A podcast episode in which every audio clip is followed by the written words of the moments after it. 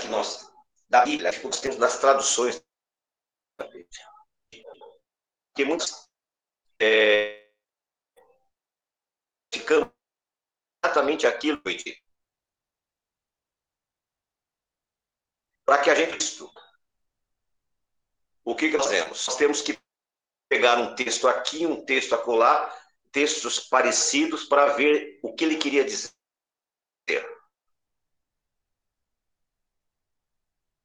Ouvindo o eu estava no Schulam, e ele falando sobre a formação da, do Concílio de Nicéia, ele disse o seguinte, eu achei interessante, gostaria de colocar para vocês o que ele disse.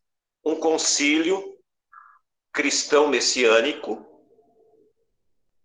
que não tinha nem um israelita, não tinha nem um judeu,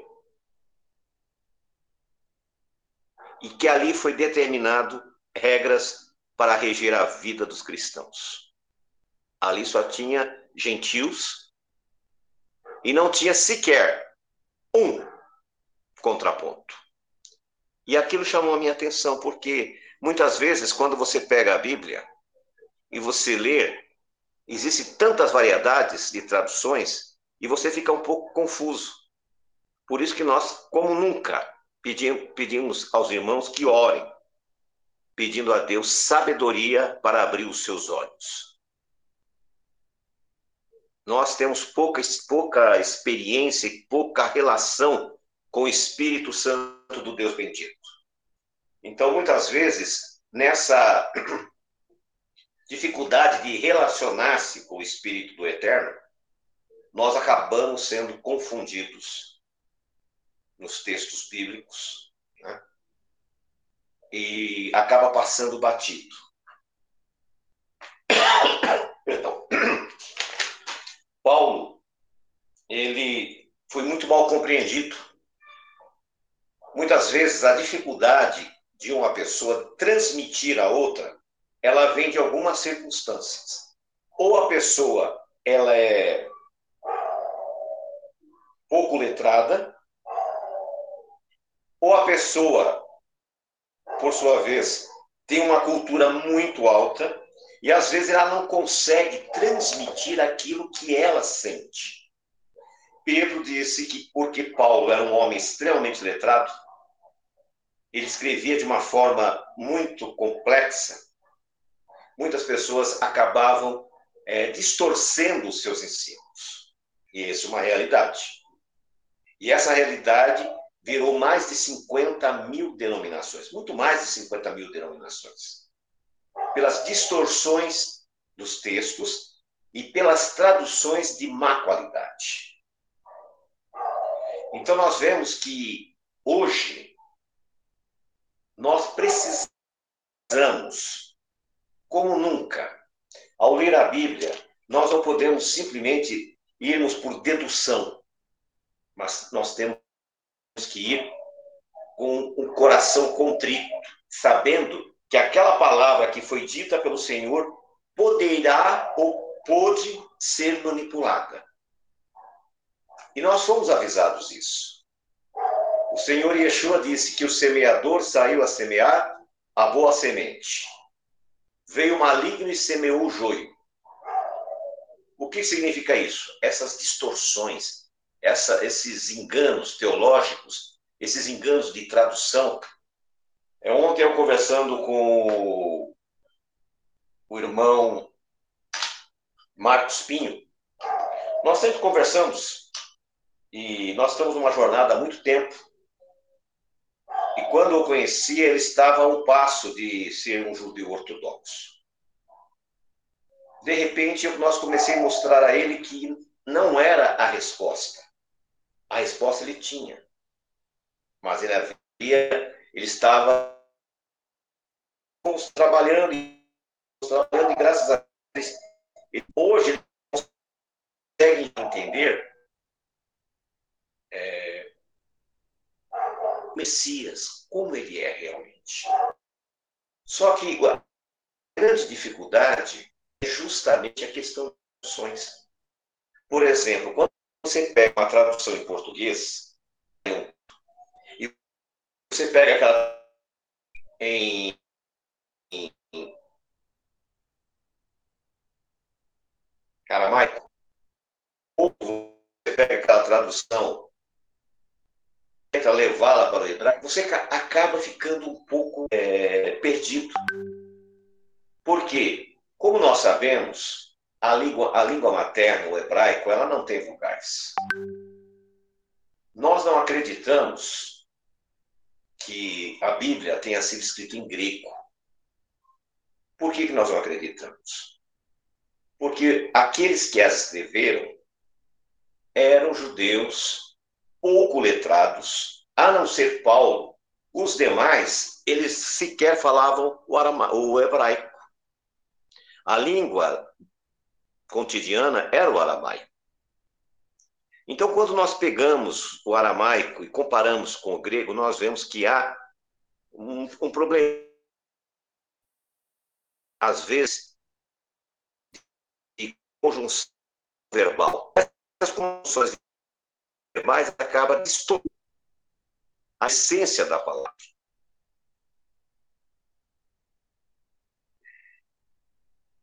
Em Lucas, no capítulo, no versículo 41, depois, se quiserem, poderia fazer essa leitura muito interessante, vendo sobre ela que Jesus teve essa reação. Ele chorou por ela. Mas por que, que Jesus chorou? Será que Jesus estava preocupado com, as, com o templo, com a cidade? Claro que não. Quando os discípulos chegaram e falaram para ele, mestre, olha que esplendor, que coisa maravilhosa esse templo. Ele simplesmente respondeu, não ficará pedra sobre pedra, e não seja quando ele chora aqui sobre Jerusalém, ele está vendo o que vai acontecer naquela cidade, para as pessoas que estão ali. E ele vai alertar essas pessoas que elas deverão sair daquela cidade. A proteção que elas estão sentindo pelos seus muros será a sua destruição. E através dos olhos da fé, ele vê o que vai ocorrer. Então ele, ele começa a dizer, no versículo 42, Ah, se tu conhecesses, ao menos neste dia, o que a tua paz pertence.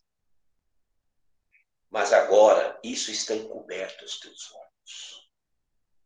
Versículo 43.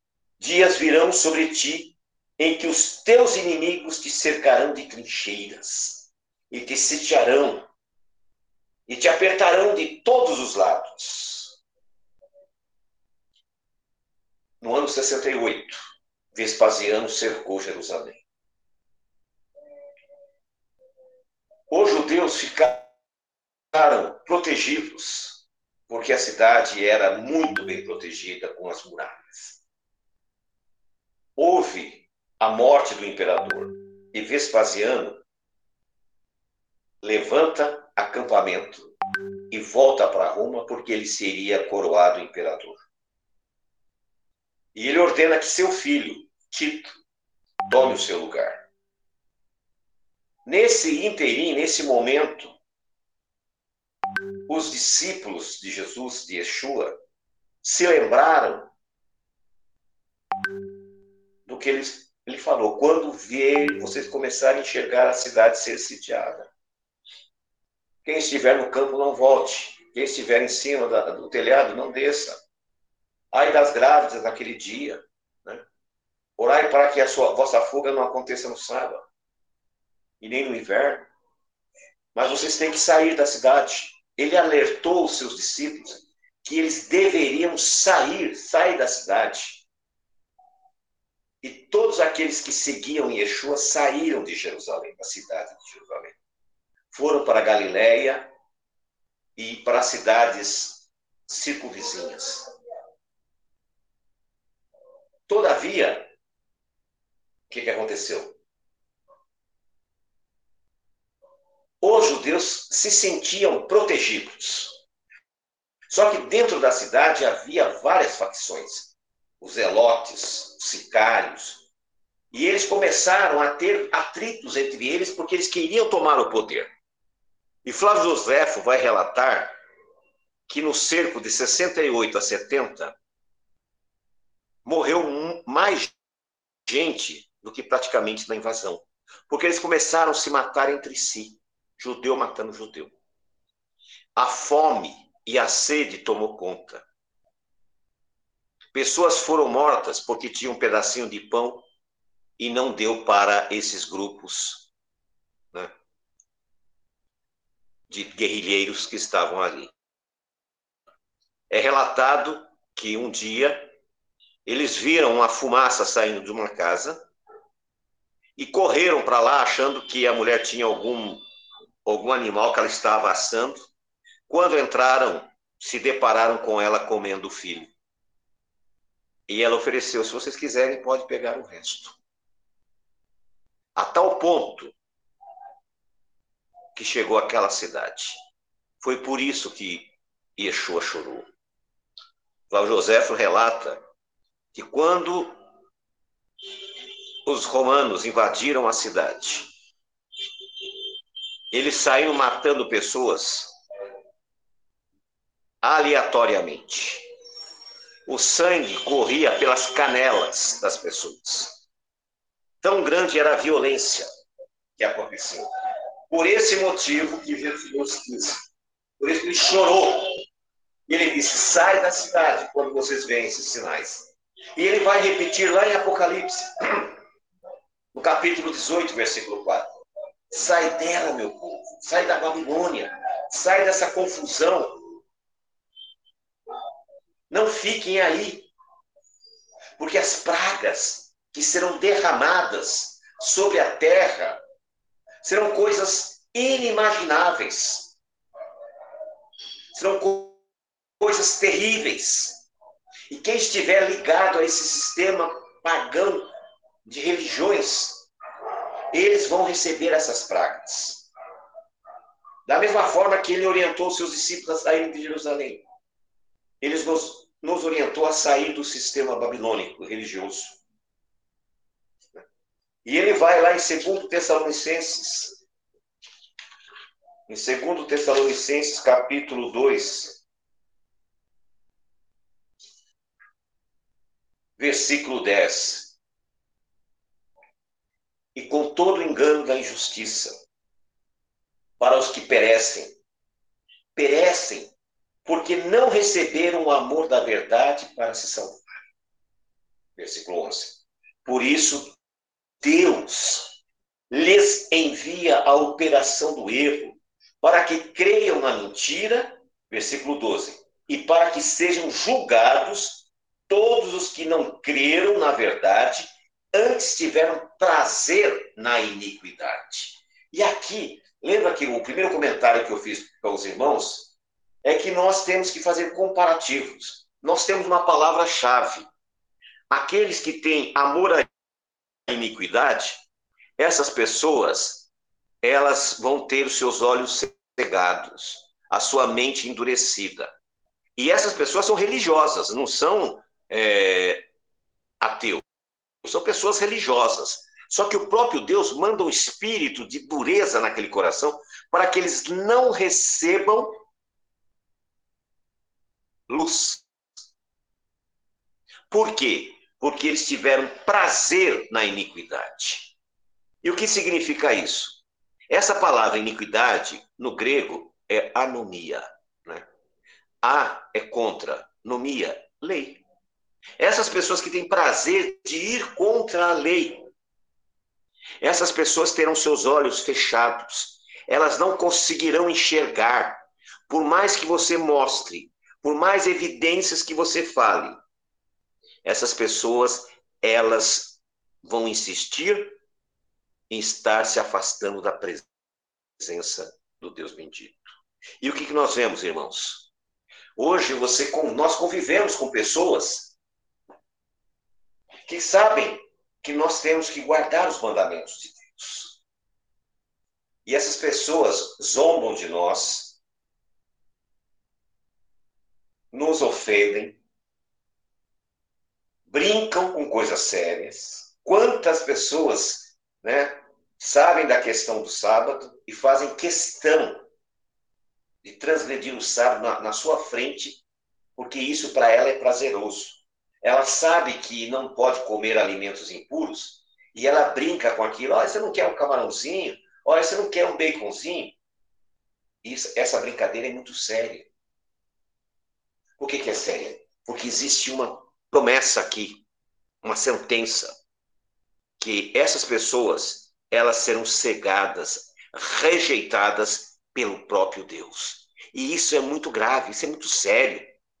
Você ser rejeitado pelo próprio Deus, e Deus dizendo: Eu quero que você acredite na mentira, porque você vai se perder porque você é contra a lei.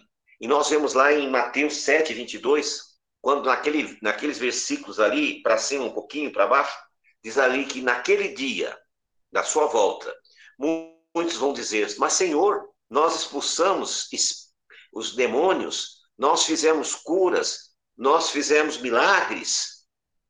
E eu vou dizer na vossa cara: Apartai-vos de mim, vós, na tradução que nós temos em português, que, sois, que praticais a iniquidade. Na tradução correta, vós que sois contra a lei.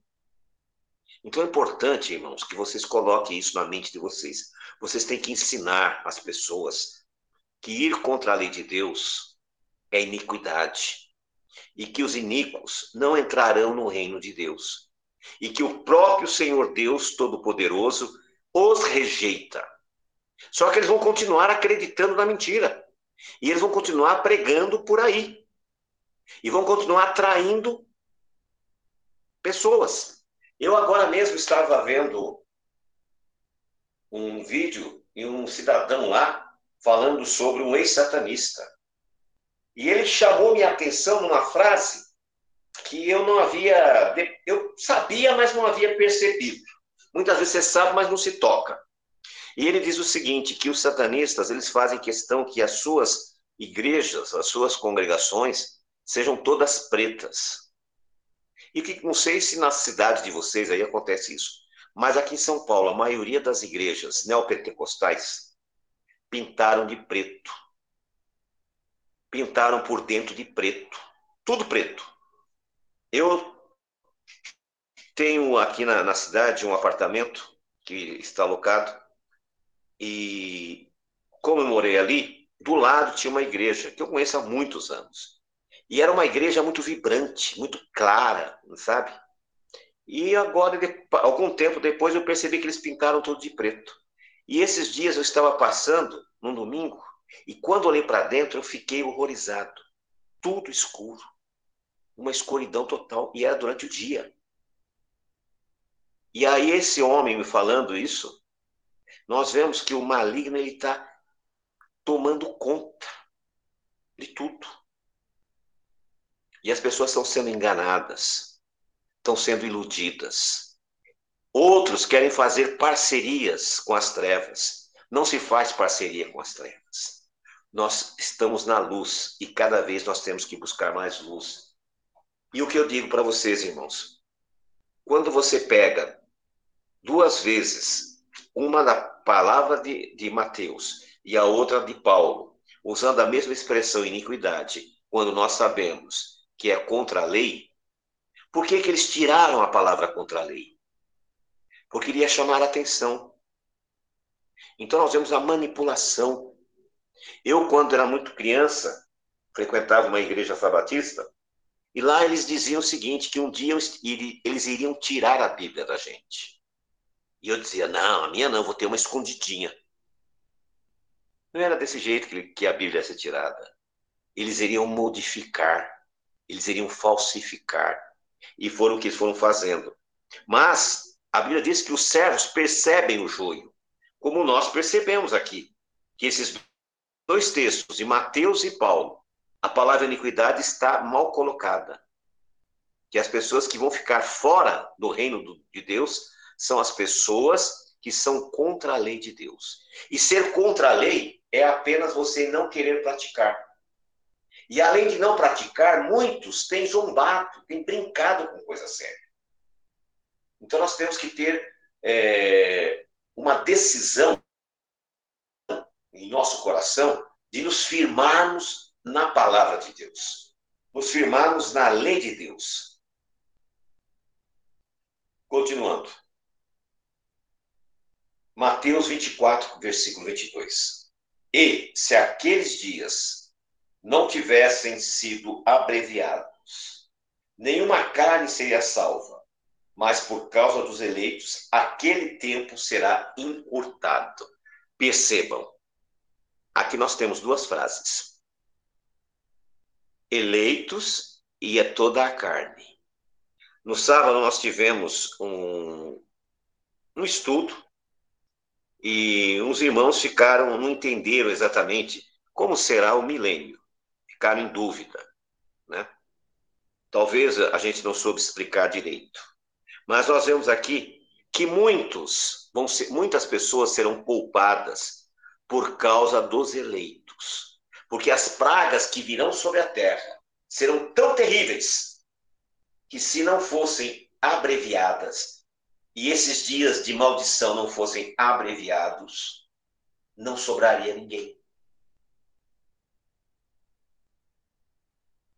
Não sobraria ninguém. Várias vezes eu tenho estudado as profecias do Apocalipse e paro. Porque é muito difícil, é muito tremendo aquilo. E quando você pega as profecias do Apocalipse e pega as profecias de Zacarias, Ezequiel, Isaías, e você começa a juntar tudo aquilo, eu entro em pânico, porque eu estou vendo isso acontecer. Quando você conhece as profecias, você acompanha os noticiários, você vê exatamente o que vai acontecer. Existe uma profecia que de Seir sairá a destruição de Jerusalém. Seir é em, no Irã. O Irã está construindo uma bomba atômica poderosíssima que vai sair de Seir. Há 3 mil anos atrás foi profetizado, 2.500 anos atrás foi profetizado isso, que vai acontecer esse fato. Aí você vê que as profecias estão se cumprindo. Muitas profecias que nós achávamos que havíamos entendido errado, elas estão se cumprindo. Quando você começa a fazer alguns cálculos matemáticos, você vê que muito pouco tempo resta para a humanidade. Nós temos pouco tempo para pregar esse evangelho. E a Bíblia diz: e este evangelho do reino será pregado. E então virá o fim. Nós estamos pregando esse evangelho Você, através da internet, nós temos levado a mensagem para as pessoas. Então nós temos que ser sábios, ensinarmos as pessoas a se prepararem, porque dias terríveis estão à frente. Dias de luta, dias de angústia, porque Jesus disse: senão não sobraria ninguém. E nós temos que estar fortalecidos. E não é fácil, meus irmãos, não é fácil. Nós vemos que as pessoas, elas parecem que não se preocupam com as coisas sagradas. Muitas vezes elas se querem, fazem esforços ou sacrifícios para estar na presença do Senhor. Davi escreve: Alegrei-me quando me disseram, vamos à casa do Senhor. E eu imagino como é que disseram, chegaram para ele e falaram: Davi, hoje é Shabat, vamos para o templo. E ele se alegrou. E o que, que acontece? O que, que acontece hoje? Muitas pessoas Hoje é Shabat. Nesse momento é Shabat. Muitas pessoas, elas parece que não têm muito interesse em estar adorando a Deus, estar buscando a presença de Deus. Muitas vezes nós estamos na congregação e ficamos esperando, esperando, esperando, eu olhando para o Josias, o Josias olhando para mim, porque as pessoas parece que não querem, não estão muito interessadas em aparecer. Elas não vão lá para nos ver. Elas vão lá para estar adorando o Senhor. Outros, no horário do, da, das programações que estão sendo feitas via internet, não sei o que estão assistindo. Não sei o que estão fazendo. Então é muito importante, irmãos, que nós tenhamos um compromisso com Deus, para que não sejamos rejeitados por Ele. A rejeição é um sentimento muito ruim. Quando nós somos rejeitados por alguém, nós ficamos muito maus. Mas quando nós somos rejeitados por Deus, nós entramos num profundo abismo sem saída. Então não queira ser rejeitado pelo Senhor. Como você fazer? O que você deve fazer? Ajudar, participar. Você assistindo às programações que são postas no ar através da internet, você não sabe a bênção que você está fazendo. Você não sabe como você está ajudando as pessoas e ajudando a si mesmo. Porém, é muito triste quando você está fazendo uma live e você vê que as pessoas parecem que não têm interesse. E o que mais me chateia não é isso. O que mais me chateia é quando a gente dá um estudo numa live e no dia seguinte a pessoa vem e faz uma pergunta que você respondeu exatamente na live anterior. Meus irmãos, se vocês soubessem os dias que nós estamos vivendo, se vocês soubessem as coisas que estão para vir sobre essa terra. Muitas vezes nós temos até medo de dar estudos. São estudos tão profundos, mas foram tão mascarados por outras pessoas, tão mal interpretados, que a gente tem até medo de trazer esses estudos para que os irmãos saibam o tempo de Deus que nós estamos vivendo, o momento que nós estamos vivendo. Por isso é importante, a nossa unidade através da oração, através da compreensão e da participação. Não deixem de participar, meus irmãos. Não deixem de dar a sua opinião, de estar conosco nos nossos estudos. Isso é muito importante, sabe? Muitas vezes você pensa ah, não, eu vou fazer outra coisa. Não. Nós estamos apenas sendo instrumentos de Deus. Talvez na reunião que você não participou, era ali que Deus queria falar com você, através da boca da pessoa que iria falar, através da oração, através da própria leitura da Bíblia. Talvez a resposta que você precisava, você não a tem. Por quê? porque você deixou de estar na presença do Senhor. Nós sabemos que nós não somos os melhores oradores. Nós sabemos isso, nós temos consciência disso. Mas uma coisa nós temos certeza: Deus tem usado os seus filhos aqui. Eu tenho acompanhado as lives e tenho visto o agir de Deus na vida das pessoas. Nós precisamos demais dessa unidade, irmãos.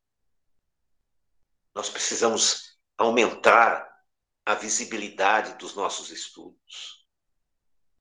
Nós precisamos mostrar que já se pode ouvir os passos de Yeshua voltando. Tudo está encaminhando para esses eventos. Dentro da nossa casa, nós temos, temos visto a profecia se cumprir. Entre os nossos irmãos, nós temos visto a profecia se cumprir. E muitas vezes nós, percebemos que esta letargia é um cumprimento profético que consta lá em Apocalipse, na igreja de Laodiceia. Lá na igreja de Laodiceia, o anjo diz: Você não é nem morno, você não é nem frio e nem quente, você é morno. E por você ser morno, eu vou vomitar você da minha boca. Esse espírito laudiciano que está nas pessoas é muito ruim. O que ele quer dizer-nos? A pessoa não é apostatada, não é um ateu, mas não está muito preocupado com as coisas sagradas, não está muito preocupado com a palavra de Deus, não está muito preocupado em ensinar o seu irmão. Você já parou para pensar que se você morresse hoje, ou que se Jesus voltasse hoje, o que seria dos seus entes queridos? Que você teve a oportunidade de falar do amor do Senhor, ou de um conhecido que você teve a oportunidade de mostrar o caminho, ou de um desconhecido que você não quis conversar. Já parou para pensar nisso? Nós não podemos ficar nessa situação. O que está faltando em nós é o Espírito Santo do Eterno. A Bíblia relata em Atos, no capítulo 2, que eles ficaram esperando né, a chegada de Shavuot, a contagem do Homer. Nós estamos preparando aqui um estudo sobre a contagem do Homer. O Rochelio fez com muita propriedade uma série de textos. E a contagem do Homer é fundamental pelo seguinte: para receber o Espírito Santo em Atos, eles tiveram que se consagrar durante 50 dias. Nesses 50 dias, eles foram se consagrando, foram tirando os pecados, foram tirando os erros, foram buscando luz do céu, foram tentando conhecer a palavra dia a dia, foram contando. E a Bíblia diz assim: a, a, nos ensine, Senhor, a contar os nossos dias. Nós, até isso nós esquecemos, desaprendemos. E quando os discípulos contaram 50 dias até a chegada do Homer, em um sermão foram batizados 3 mil, depois 5 mil, porque eles se prepararam e receberam o Espírito Santo. E é o que nós estamos precisando, nos preparar para receber o Espírito do Eterno, para termos sabedoria, para colocar as palavras certas, no lugar certo, da maneira correta, para alcançar essas almas. Hoje nós estamos muito preocupados com as nossas coisas, com o nosso dia a dia. Mas Jesus disse isso também. Vocês não se preocupem com o que há de comer, beber ou vestir. Não se preocupe com isso você estiver no caminho do eterno, se você estiver ligado na videira verdadeira, se você tiver um propósito sincero, Deus vai prover a sua necessidade. Deus vai cuidar de você. Não tenha sombra de dúvida. Você não precisa ficar preocupado com isso. Porque muitas vezes a pessoa diz: Olha, eu não, eu, eu não participo porque eu estou preocupado com o meu trabalho, eu não participo porque eu estou preocupado com isso, com aquilo. Deus quer falar com você. E através das nossas reuniões, através dos ensinos, através da oração, é que nós fomos alcançar graça aos olhos do Pai. Eu vou pedir para três irmãs né, que façam oração com a gente nesse momento. Cada uma por vez, por gentileza, pedindo que Deus nos, ilumine, para que a nossa mente possa receber do céu sabedoria e rua. Eu pediria para a irmã Maria que orasse por nós nesse momento. Na sequência, eu vou pedir para a irmã Vera e depois para a irmã Rosângela. Pode ser? Amém. Amém. Shabbat shalom a todos. Vamos curvar nossa cabeça e ligar nosso pensamento no céu e que o Senhor venha nos transmitir aquilo que Ele deseja para nós. Pai amado, Pai Santo, diante de Tua presença, em primeiro lugar, Senhor, peço perdão das minhas falhas, dos meus pecados, meus pensamentos, tudo aquilo que, Senhor, que não te agrada. E adentramos diante da tua presença, Senhor, para angariarmos de Ti, Pai, sabedoria, para que Tu venha nos ensinar, Pai, como melhor seguirmos, como melhor nos posicionarmos, porque o momento, Senhor, o momento é de se posicionar. Peço para Ti que nos ajude, Pai, porque somos pequenos, somos falhos, temos muitas barreiras a, a seguir, mas é como nosso irmão tem nos ensinado hoje, Pai. Que cada dia nós possamos, Senhor, nos aproximarmos de Ti. Peço a Ti, Senhor, como o Senhor tem me mostrado no dia de ontem, que venha mostrar aquilo, Senhor, que está na minha vida, que não te agrada, para que eu possa cada dia, Senhor, sair sair do erro, sair do comodismo, sair daquilo, Senhor, que me afasta de ti. Mas não somente a mim, mas também aos meus irmãos, Pai. Porque, Senhor, precisamos da tua ajuda. Se tu, Senhor, não nos ajudar, não nos auxiliar, Pai, nós perecemos. E que possamos nós cada dia mais nos purificarmos, Pai nos ajuda, que possamos nós prepararmos, nos prepararmos, Pai, para que possamos nós, Senhor, sermos cheios, cheio do teu rua na códice, porque precisamos sim despertar.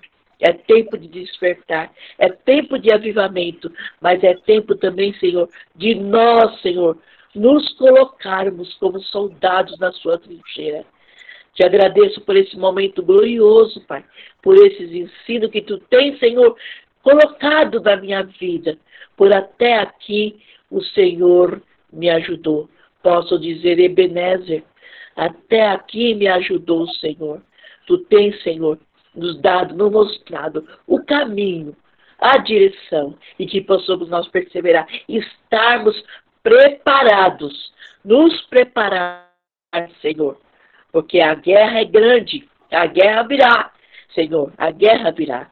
Lá no, no princípio, Senhor, a, a guerra era corpo a corpo, homem a homem, e tu, Senhor, sempre esteve presente com o povo de Israel, e tu não mudou. Nós mudamos, mas tu não. E que possamos nós, Senhor, termos essa consciência despertada, porque essa conscientização é que está precisando, Senhor, no meio do teu povo, no meio da tua igreja, no meio daqueles que temem o teu nome, que tem desejo, tem sede, sede, como o nosso irmão falou, sede, sede de ti, sede da tua palavra, sede, Senhor, que a nossa sede e a nossa fome possa ser, Senhor, saciada por ti eu entrego todos em tuas mãos neste momento e te agradeço por tudo, Pai.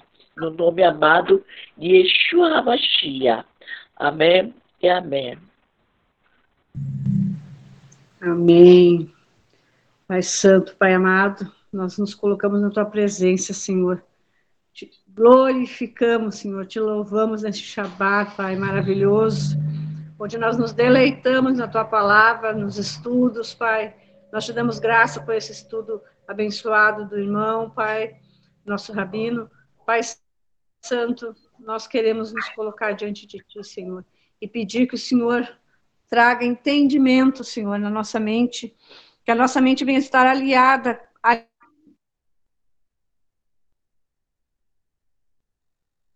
as guerras eram corpo a corpo.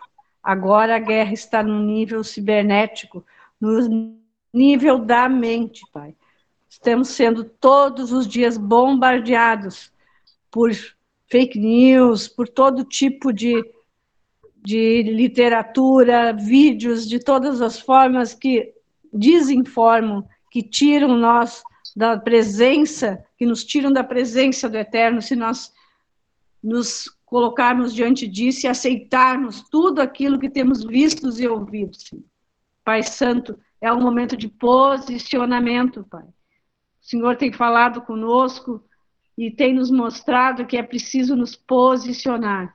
Em que lado nós estamos? Se vamos continuar caminhando no caminho do bem, da verdade, ou vamos seguir nos atalhos que têm sido colocados diante de nós. Pai Santo, nós te agradecemos, Senhor, esse momento de oração, te agradecemos, Senhor, a instrução que o Senhor tem nos dado, o entendimento, Pai. E como o irmão falou, que nós venhamos aprender a contar os nossos dias para alcançarmos corações sábios. O coração não é o coração carnal, que é o que bate no nosso peito, mas a mente, a mente sábia, para discernir o que é certo e errado, para tirar da nossa vida os sofismas que têm trazido tanta dúvida, tanto, tanto engano na nossa vida, Pai. Que nós venhamos buscar na Escritura, Pai, a, a verdade, porque tudo aquilo que nós buscamos, o, o nosso rua, que é o teu Santo Espírito, Senhor, que tem estado o tempo todo conosco, desde que nós venhamos buscá-lo, ele nos mostra, ele nos mostra com clareza tudo aquilo que nós perguntamos, tudo aquilo que nós queremos entender, desde que nós estejamos com o coração e a mente aberta para recebermos esse entendimento. Nós te agradecemos, Senhor, no nome santo de Yeshua, Pai, e sabemos que os dias são maus, sim, temos visto tudo que está acontecendo e que cada vez mais será difícil para cada um de nós, Senhor. Mas aquele que tem entendimento, aquele que tem recebido do Senhor a sua palavra, esse espera, espera no Senhor e sabe e tem esperança de dias melhores, não no sentido das coisas que vão acontecer, mas porque sabemos que tudo isso está acontecendo porque a vinda de Yeshua é próxima. Como o irmão falou, estamos ouvindo os passos de Yeshua, tudo isso que nós estamos vendo e vivendo são não mais os passos, mas o Senhor já está com a mão na maçaneta para mim. No nome santo de Yeshua, nós te agradecemos, Senhor. Te agradecemos e que o Senhor venha falar cada vez mais conosco, Senhor, principalmente nesse Shabat, que nós venhamos buscar a tua palavra, que nós não venhamos nos distrair com coisas mundanas, Senhor, como diz a palavra, buscar o nosso as coisas nossas, mas as coisas do eterno, para que nós venhamos ser alimentados com coisas sólidas. Está na hora de pararmos de ser alimentados com leite, mas a palavra que é sólida e fortalece e alimenta o espírito. Bendito seja o Senhor que nos deu essa palavra e que nos tem mostrado e tem nos guiado para buscar cada vez mais, Senhor. Nós te agradecemos nesse momento de oração. Amém, amém, Senhor. Amém. Adonai Tsevaos, eis-nos aqui, Senhor. Inene, envia-nos a nós, Pai. Como está escrito, olhos nem olho nenhum viu, nem ouvido nenhum ouviu, nem mente nenhuma imaginou aquilo que tens preparado para aqueles que te amam. Eis-nos aqui.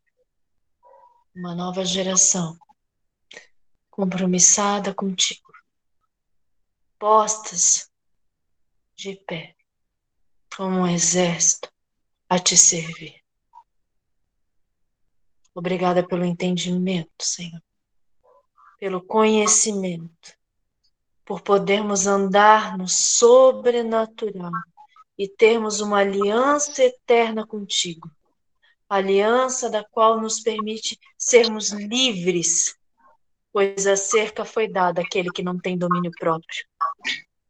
Derrama, Senhor, do teu espírito, que convence, que converte, que liberta dos seus maus caminhos, que traz à tona a vergonha do nosso pecado, que nos leva ao arrependimento verdadeiro, para que não vivamos mais conforme as concupiscências da nossa carne, mas conforme a orientação do teu Rua Hakodesh sobre as nossas vidas. Porque nós queremos ser o teu povo santo, porque fomos chamados à santidade, porque sem santidade não veremos a Deus. Que nós sejamos a geração que se levanta contra tudo aquilo que é carnal, mundano e impuro, contra tudo aquilo que profana o teu santuário, o teu tabernáculo, Senhor. Em nome de Yeshua Hamashia, derrama sobre essa congregação ousadia e intrepidez contra o pecado e as obras da carne. Derrama, Senhor, oráculos potentes com a tua alta voz a proclamar o reino de Deus é chegado na face da terra. Em nome de Yeshua Hamashia, levanta homens e mulheres prontos a proclamar a tua palavra, a endireitar o caminho e a preparar o caminho para Yeshua. a endireitar as veredas, aplanar os vales e, e até aplanar os montes e aterrar os vales. Em nome de Yeshua Hamashia, um povo de lábios santos, de intenção do coração alinhada com a tua. É o que nós clamamos, Pai. Em nome de Yeshua Hamashia, porque nada nos vale o conhecimento sem a santidade. Que a tua palavra, que é poderosa para separar juntas e medulas, almas e espírito, possa penetrar profundamente no nosso ser e trazer a transformação nas nossas vidas, que aonde botarmos a planta do nosso pé, todo o mal se dissipará, os enfermos serão curados, os aprisionados serão libertos. E todos sentirão a tua presença, não porque somos melhores, mas porque nos arrependemos das nossas misérias. E sabemos que nada somos sem o teu poder, sem o teu agir, e quem governa a nossa vida não somos mais nós. Adonai Tsevaos, o Criador dos céus e da terra, aquele que faz aquele que desfaz e aquele que refaz o que lhe aprouver para que a sua vontade seja estabelecida. É a ti que servimos, poderoso de Israel.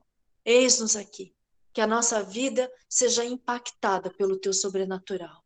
Que assim como tu tens feito na minha vida, não importa as aflições, mas tu tens sido um divisor de água na minha vida, possa alcançar os meus irmãos e eles possam ter as suas vidas transformadas, encharcadas com o teu sobrenatural. Em nome de Yeshua Hamashia. Amém, vê amém, lá. Aqui é carinha. É um cara de cabelo, que usa óculos, cabelo baixinho. Amém. Eu gostaria de pedir ao Rochélio né, que falasse alguma coisa depois o Roche Bruno, o Diácono Carlos, é, José Carlos, para nós encerrarmos a reunião de hoje sobre esse tema. Rochelle, por favor.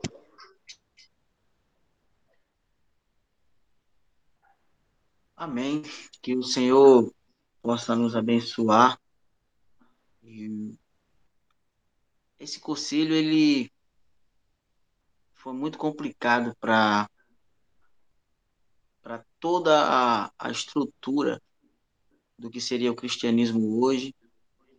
Há relatos, né, de que muitos escribas foram forçados a é, adicionarem alguns, alguns contextos é, nas escrituras. E daí surgem os apócrifos, e até para nós, apócrifos não são apócrifos, tá, pessoal? Para nós, apócrifos são livros históricos. Mas, por exemplo, era necessário não, não colocar na Bíblia, vamos dizer assim, o livro de Macabeus. Por quê? Porque o livro de Macabeus vai falar sobre não comer carne de porco, vai falar sobre os gregos invadindo Jerusalém e destruindo a fé israelita, criando até cirurgias, né, para na, na visão daquela época, tirar a circuncisão de alguns judeus, de homens nus dançando na frente do templo em Israel. E esse cursilho, como fala o Rabino, foi tão complicado que surgiu uma palavra lá chamada escolástica, que vem de escola. Uma ideia muito boa, mas se o conteúdo que fosse dado fosse as instruções de Deus. Mas foi justamente a ideia de treinar as pessoas e ensinar as pessoas através da cultura grega e romana, que infelizmente, né, a minha graduação, a formação de muita gente é assim. Por isso que tantas pessoas são cegas no mundo, porque infelizmente nossa formação é uma formação grego-romana. Uns camaradinhas aí usados pelo mal distorceram Pedro e Paulo dizendo que eles eram Platão e Aristóteles. E nós temos toda essa confusão que para limpar é complicado dentro da reforma, dentro do que nós vemos com os nossos irmãos cristãos. Então, esse cursilho ele, ele, ele traz uma distorção até do raciocínio de Paulo. E quando a irmã Rosângela cita esse avivamento, veio na minha cabeça, minha irmã. Abacuque, capítulo 2, olha só. Verso 14 que diz assim: Porque a terra se encherá do conhecimento da glória do Senhor, como as águas cobrem o mar. Aleluia. Então, como acontecerá esse avivamento? Justamente a sua oração, irmã Rosângela. Não tenha medo, Atalaia. Fale, ensine, mostre o que é a instrução de Deus, mostre o que foi escondido, mostre aquilo que foi né, guardado debaixo do tapete, que é essa verdadeira fé genuína do povo de Israel, que é o Messias e Yeshua, né? E no verso 1 lá em cima, é interessante, né? O profeta, o versículo 12, o profeta vai dizer: Então o Senhor me respondeu e disse: Escreve a visão, torna bem legível sobre tábuas, para que possa ler quem passar correndo. Então não tenha vergonha, meu irmão. Escreva essa visão. Que visão é essa? Caminho, texuvar escritural. Escreve nos umbrais da tua casa. Escreve tábuas para que todos possam ver essa visão. E muitos vão te perguntar. E aí sim acontecerá o avivamento. Quando você se colocar à disposição. E claro, isso só vai acontecer debaixo de uma grande cobertura de oração. Nós estamos orando por você, mas você também precisa se colocar na presença de Deus como um instrumento para ser usado pelo Espírito Santo de Deus. Porque aí sim você vai entender a techuvá escritural, você vai entender o caminho e a vontade de Deus. Mas perfeito, Rabino, mais uma vez parabéns. Não é fácil garimpar, não é fácil limpar, né? Os seus eles construíram algo muito para que as pessoas não consigam enxergar, né? E é esse o nosso trabalho, mostrar a verdade, porque isso é o que liberta, a verdade. Amém? Que Deus nos abençoe.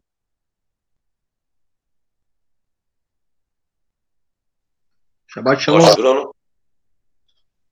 Shabbat Shalom a todos. Muito obrigado, Rabino, por mais esse estudo. Muito bom estar com os irmãos. Né? Isso aqui eu que o Rabino é, nos trouxe aqui. É, fico feliz, né, quando estou na presença dos irmãos. Como Davi, né, recitou dizendo, é, me alegrei quando me disseram, vamos à casa do Senhor. Eu fico feliz no Shabat de poder estar com os irmãos aqui, rever, né, os irmãos, e é maravilhoso. Irmãos, uma coisa que me chamou muita atenção tudo, quando o Rabino é, cita que nós precisamos buscar, né? nós precisamos ir atrás do Espírito de Deus, buscar o Espírito de Deus na nossa vida. Precisamos. Para que essa obra venha a crescer, todos nós precisamos de dedicação. Nós precisamos nos dedicar. Não é só nos momentos da live. É muito triste, irmãos, é muito chato né, como o Rabino falou, você dá a hora do culto, dá a hora da ministração e não tem ninguém, não chegou ninguém. É, é, é, chato porque você se prepara, né? Para você vai abrir uma live e, e, os irmãos não entram na live, isso, isso é ruim. Então é necessário dedicação, busca do Espírito Santo. É necessário, nós precisamos ser cheios do Espírito Santo. Porque a Bíblia nos garante, irmão. Se todos nos dedicarmos à obra do Senhor, o Senhor vai acrescentar as almas. E o Rabino esses dias colocou no nosso grupo, né, que existem pessoas que estão desigrejadas, estão aí espalhadas por este país de tamanho continental, e nós precisamos abraçar essas almas, né? Elas estão vagando aí, estão perdidas. Nós precisamos trazê-las para o arraial, porque senão o inimigo vai tragar e vai destruir. Então nós precisamos né, estar atentos. Irmãos, essa dedicação não pode ser somente para você abrir aí o seu computador, abrir aí o seu celular e ah, vou lá para o Rabino depois não me chamar a atenção, Rocha Bruno, Rocha. Não. Você vem para lá, irmãos, porque é um encontro com Deus. Você veio aprender a palavra de Deus, você veio para ouvir a voz de Deus. E a gente não pode ficar só como ouvinte, como a irmã Rosângela orou. Nós precisamos nos apresentar para o Senhor e dizer: Senhor, eis-me aqui. Eu já ouvi a mensagem, já entendi a instrução. Agora eu vou colocar em prática. E aquele que sabe, irmão, e não faz, ele se torna pior do que aquele que não sabe. Então, é um chamado a um despertamento. E para eu encerrar, eu gostaria, né, eu já citei aqui um texto de Paulo, né, eu vou citar aqui um outro texto, que está lá em 2 Coríntios, no capítulo 9, que diz o seguinte, 9, a partir do versículo 6. E digo isto: o que semeia pouco, pouco também ceifará. E o que semeia em abundância, em abundância ceifará. Cada um contribua segundo propôs no seu coração, não com tristeza e não por necessidade, porque Deus ama ao que dá com alegria. E Deus é poderoso para fazer abundar em vós toda a graça, a fim de que tenha sempre em tudo toda a suficiência, abundez em toda a boa obra. Muitos dos irmãos usam esse texto para falar de arrecadação para as congregações. Mas eu aplico esse texto, irmão, no nosso trabalho para o reino. O que você e eu temos contribuído para o reino? Nós estamos contribuindo em abundância ou estamos contribuindo com escassez? Porque conforme nós contribuirmos, irmãos, para o reino, nós também iremos receber, né, recolher do Senhor. Então, se nós queremos que essa obra cresça, se eu e você queremos verdadeiramente que essa obra cresça, nós precisamos nos apresentar e nos dedicar ainda mais. E assim eu agradeço a minha oportunidade, meus irmãos. Shalom, shalom. Irmão Zé Carlos, podia orar para nós? Sim, mas antes de orar, ô, Rabino, hum. queria falar. Fique à vontade. Estamos escutando? Estamos escutando, fique à vontade. De Oséias 4,6, né? O meu povo foi destruído por lhe falta o conhecimento, porque tu rejeitaste. Não. Destruído. Não, não, só um minuto. Seis. O meu povo foi destruído por falta e conhecimento, por tu rejeitaste o conhecimento, também eu te rejeitarei, para que não sejais sacerdotes diante de mim, visto que se esquecestes da lei do teu Deus, também eu esquecerei de teus filhos. Perfeito. É, essa, esse versículo fala muito comigo, porque eu vejo tanto o Rabino como o irmão Bruno, falando sobre, sobre é, é, a preocupação né, de, de fazer live, fazer o nosso culto abençoado, e as pessoas, às vezes, não dar tanta importância. Mas eu digo para tanto para o senhor, como para o meu, meu, meu rocher, Bruno, quanto o Hélio, quanto o, o, o Josias, Deus não está preocupado com quantidade. É claro que nós queremos que as nossas denominações cresçam em, em, em números, em, em, porque quanto mais salvos, nós ficaremos mais felizes que estaremos na tua presença com todos nós. Mas não se preocupe, porque Deus escolhe a dedo, meus irmãos. É, entendeu? Então, é, continue, Rabino, esse estudo maravilhoso que o senhor dá para nós toda sexta-feira que eu sou fã desses estudos de sexta-feira.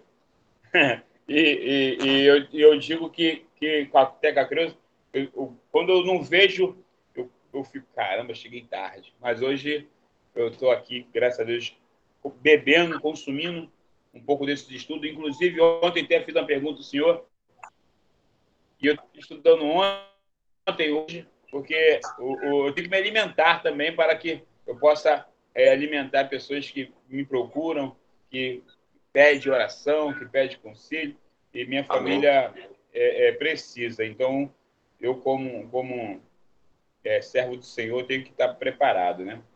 Amém. E eu digo que a nossa congregação Xemolã está no caminho certo, porque nós não não é, é, não tem é, é, ah, brincadeiras, né? Estou querendo não dizer palmas, mas sim palavra, né? Nós não, não damos voltinha no circo para falar amém, mas sim é Torá, é palavra, é palavra que nos cura, que nos liberta, é a palavra que nos traz vida e vida em abundância, né? Amém? Posso orar? Eu agradeço as palavras. Fique à vontade, pode orar. Não, não, pode falar, pai. Pode falar. Não, não. Ore. Sim, Senhor Deus, te agradecemos nesta noite, Pai. Esse estudo de palavras, esse estudo que nosso rabino se preparou para nos dar esse alimento que nos deste nesta noite. E abençoa é, é, todas as pessoas que estão participando e que não estão participando também, Senhor Deus. Que toca no corações que possam ter a presença de Jesus no seu coração. Que Yeshua visita cada lar nesta noite. Abençoa cada criança da nossa congregação. Quando o Rabino, o nosso irmão Bruno, mandou orar na, na, na reunião passada sobre é, nós, trabalhadores, que tem assim, Deus colocou no meu coração de uma maneira grandiosamente. Irmão, Deus é contigo. Não se esperem por nada, porque não vai faltar nada na sua mesa. Não faltar nada na sua casa em Yeshua Machia. Amém, Senhor Deus. Amém. Que o Senhor te abençoe e te guarde. Que o Senhor faça resplandecer o seu rosto sobre ti e tenha misericórdia de ti. E o Senhor sobre ti levante o seu rosto e te dê shalom. Irmão Roche, é, Roche Bruno, amanhã tem live? Sim, Rabino. Amanhã nós vamos entrar com a mensagem a partir das 11 horas da manhã. Perfeito. Então, todos os irmãos estão convidados né, a prestigiar o estudo. Que Deus abençoe a todos. Muito obrigado pela presença de todos. Continue insistindo, orem pelas nossas vidas. Continue orando uns pelos outros. Shalom, shalom. Shabbat shalom. Shabbat shalom. Shabbat shalom. Shabbat shalom.